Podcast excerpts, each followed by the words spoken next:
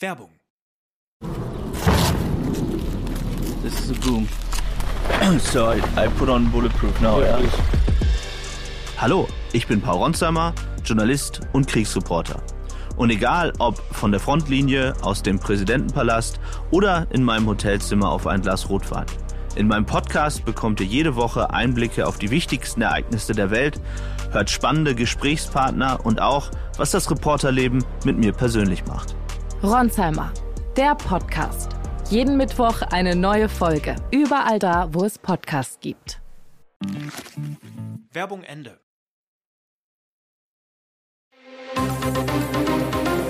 Das Bild News Update.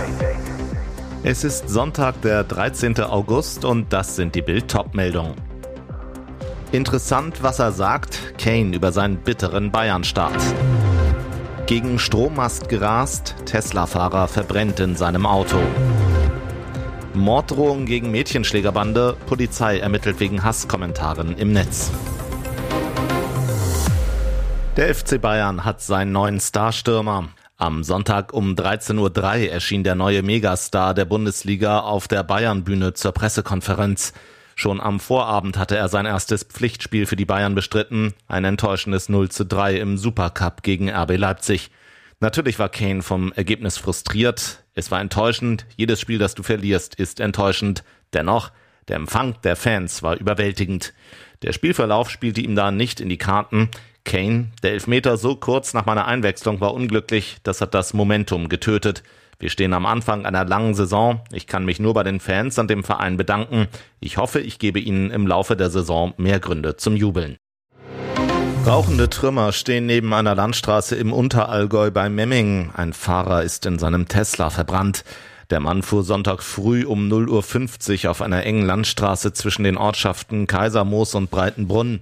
Er kam auf die linke Fahrspur, krachte in die Leitplanke und rutschte auf ihr rund 38 Meter weit. Am Ende kollidierte er frontal mit einem massiven Strommast aus Beton. Die Polizei in ihrem Bericht, der Pkw wurde massiv beschädigt und fing an zu brennen. Der Fahrer starb an der Unfallstelle. Feuerwehren aus vier umliegenden Ortschaften löschten den Brand mit 30 Einsatzkräften. Aufgrund des Elektroantriebs des verunfallten Fahrzeugs hatte die Feuerwehr über mehrere Stunden mit immer wieder aufkeimenden Hitzequellen am Fahrzeug zu kämpfen. Das Fahrzeug konnte erst in den Morgenstunden abgesteppt werden und muss nun gesondert verwahrt werden.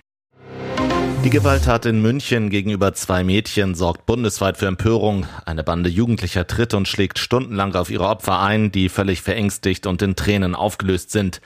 Der Vorfall am Rosenkavalierplatz wurde bereits am 17. Juni gefilmt. Die Polizei meldete die Tat allerdings erst am Mittwoch, fast zwei Monate später, nachdem die abscheulichen Szenen in den sozialen Medien aufgetaucht sind. Jetzt prasseln Hasskommentare und Morddrohungen auf die Prügelbande von München ein. Sogar die Freundin, Schwestern und Mutter des mutmaßlichen Mädchenschlägers werden mit Gewaltfantasien bedacht. Die Videosequenzen wurden blitzschnell auf dem Instagram-Blog Münchner Gesindel geteilt und zehntausendfach kommentiert. Die Profile der beiden Schläger und des Prügelmädchens wurden schnell gefunden und bundesweit verlinkt. Besonders der mutmaßliche Haupttäter ist seit Tagen im Visier.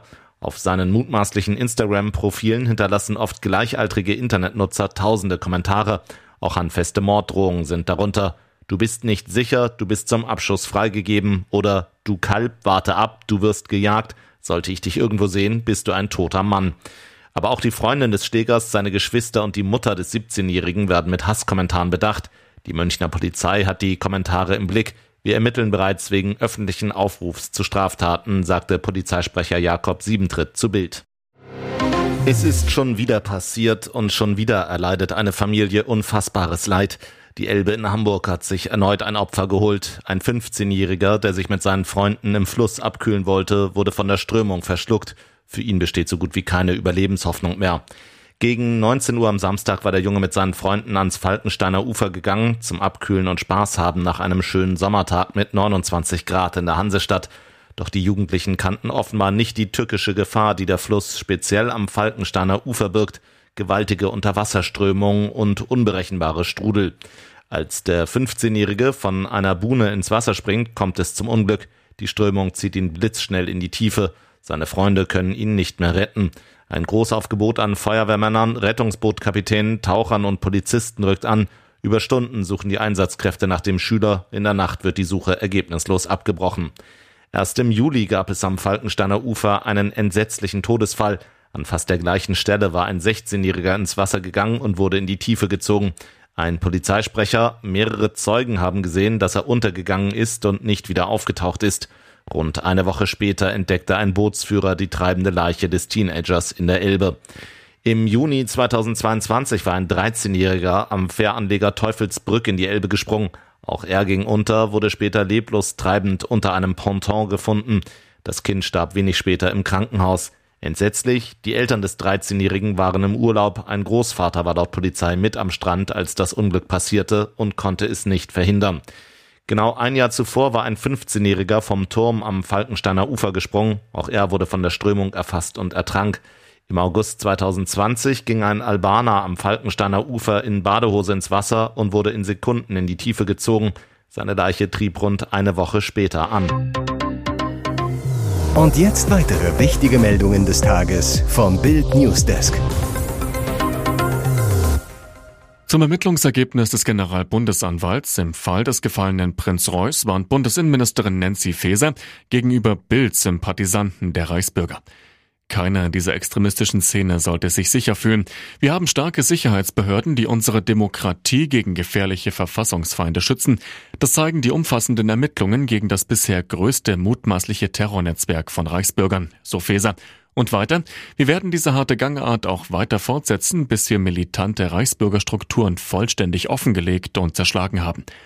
Nach Bildinformationen aus Regierungskreisen hatten die Reichsbürger um Prinz Reuß auch vor, bei einer Plenarsitzung des Bundestags das Reichstagsgebäude zu stürmen und alle anwesenden Minister und Bundeskanzler Scholz festzunehmen und zu fesseln, um das Kabinett so der Öffentlichkeit im TV vorzuführen. Diese Maßnahme sollte nach deren irren Einschätzung dazu führen, dass sich weitere Kritiker der Regierung aus Behörden und Institutionen den Reichsbürgern anschließen würden. Es gibt Einsätze, die haben selbst erfahrene Polizisten noch nicht erlebt. Jetzt gab es eine Schießerei in einem Kleingartenverein wegen Hühnern. Sonnabend um 12.06 Uhr wählten gleich mehrere Laubenpieper aufgeregt den Notruf der Polizei. In der Schrebergartensiedlung Bauersweg im Hamburger Stadtteil Heimfeld wird geschossen. Alle in der Umgebung verfügbaren Streifenwagen wurden vom Sprecher der Polizeieinsatzzentrale zur Unterstützung gerufen. Bedrohungslage. Sonderrechte zugelassen. Sofort zum Kleingartenverein. Eigensicherung beachten. Vor Ort kam man den Schützen schnell auf die Spur. Zwei Polen. Die Gastarbeiter leben in einem Wohnwagen an der Straße am Radeland. Sie waren angetrunken und wollten schlafen. Doch dann war da das Gegacker einiger Hühner aus dem nahen Kleingartenverein. Total genervt nahm einer der beiden eine Schreckschusswaffe und feuerte mindestens drei bis viermal in Richtung der Parzelle mit den Tieren. Als sich die ersten schwer bewaffneten Polizisten dem Wohnwagen näherten, trat einer der Männer vor die Tür, Zeugen berichteten, dem Mann sei zugerufen worden, er solle sich sofort auf den Boden legen. Auch der zweite Mann konnte schnell festgenommen werden. Beamte machten sich dann auf die Suche nach der Waffe. Im Wohnwagen war nichts zu finden. Doch ein Blick auf das Dach des Campers führte zum Erfolg. Die Pistole wurde sichergestellt. Die Polizisten überprüften die Pässe der Männer. Sie sollen bislang polizeilich nicht in Erscheinung getreten sein. Die Männer durften nach einer sehr deutlichen Ansprache durch Polizisten vorerst im Wohnwagen bleiben. Eine Überprüfung bei den Hühnern ergab, dass diese alle wohlauf in ihrem Stall waren. Hier ist das Bild News Update. Und das ist heute auch noch hörenswert. Sie engagieren sich für Vielfalt auf dem Land und ernten üblen Hass. Zum ersten Mal feierte der Bogenlandkreis in Sachsen-Anhalt am Samstag den Christopher Street Day, CSD. Für die Teilnehmer erforderte das Zeichen für eine offene Gesellschaft Mut, denn Neonazis bedrohten die Veranstaltung. Eine Gruppe von Rechtsextremen tauchte in der Innenstadt von Weißenfels auf und provozierte Teilnehmer des CSD. Dabei sollen auch Gegenstände geworfen worden sein. Personen wurden nicht verletzt, so die Polizei. Wie der MDR berichtet, kamen vor dem Start des Demozugs 25 Neonazis, von denen einer den Hitlergruß zeigte. Einer warf eine Flasche. Die 600 CSD-Teilnehmer konnten deshalb erst am frühen Nachmittag durch die City ziehen. Die Polizei stellte die Identitäten von 20 Störern fest, erstattete Anzeige. Außerdem wurde eine Anzeige wegen des Verwendens von Kennzeichen verfassungswidriger Organisationen geschrieben. Im Burgenlandkreis gab es zuletzt vermehrt rechtsextreme Vorfälle und Anfeindungen gegen die LGBTQ-Gemeinschaft. Seit Tagen mobilisierte die rechtsextreme Partei Der Dritte Weg gegen die Veranstaltung. Sowohl in sozialen Medien als auch auf Flugblättern wurde mit homofeindlichen Aussagen Stimmung gegen den CSD gemacht. In Naumburg, nur wenige Kilometer von Weißenfels entfernt, kam es erst vor drei Wochen zu einer homophoben Aktion. Schüler der Albert-Schweitzer Sekundarschule hatten während einer Projektarbeit eine Treppe mit Regenbogenfarben bemalt. Durch die bunten Stufen wollten sie zeigen, dass der Mensch unabhängig von Geschlecht und sexueller Orientierung zählt. Mutmaßliche Rechtsextreme übermalten die Treppe in den Farben des Deutschen Reiches. Let's Dance-Paar Eckart und Timon. Liebesupdate. Spielt er ein falsches Spiel? Wie läuft es eigentlich bei Let's Dance Eckart und ihrem Timon? Immerhin kursieren Fanspekulationen über eine mögliche Trennung, die Eckart anhand kryptischer Bemerkungen auf Instagram zu befeuern scheint. Kriselt es also gerade stark beim Tanztraumpaar? Aus dem Umfeld von Tänzerin Ekaterina Leonova erfährt Bild, Eckert und Timon Krause sind nach wie vor ein Liebespaar. Der Mentalist hat seine Freundin nur darum nicht nach Russland begleitet, weil die Einreise für einen Deutschen aktuell nicht einfach ist. Eckert, gebürtige Russin, fuhr im Auto mit Freunden in ihre Heimat, besuchte ihre Mama und sorgte bei ihren Fans für Aufruhr, weil sie von einer mysteriösen Hochzeitsklausel berichtete. Jetzt am Wochenende kehrt Eckert nach Bildinfos angeblich zurück nach Deutschland. Der Wirbel um angeblichen Stress mit Timon könnte, so erfährt Bild, noch einen anderen Grund haben. Braucht der Ex-Let's Dance-Kandidat etwas Aufmerksamkeit? Ab September geht er auf Tour, doch der Ticketverkauf soll nicht so gut laufen wie geplant. Er sei auch nur zu Let's Dance gegangen, um bekannter zu werden. Und siehe da, durch die Liaison mit Eckert war er schnell in aller Munde. Nicht zum ersten Mal steht die Frage im Raum, ob Krause ein falsches Spiel spielt, während Eckert nach Bildinfos total verknallt in ihn sei. Sie halte ihn für intelligent, schön, inspirierend. Aus dem Umfeld der beliebten Profitänzerin heißt es allerdings, Timon sei recht unreif, er habe zwar viele Karriereideen, suche aber noch seinen Weg im Leben und würde zudem nicht öffentlich zu seiner neuen Partnerin stehen, während Leonova die Liebe gern mehr in der Öffentlichkeit zelebrieren möchte. Eine Bildanfrage bei Krause und Leonova blieb bislang unbeantwortet.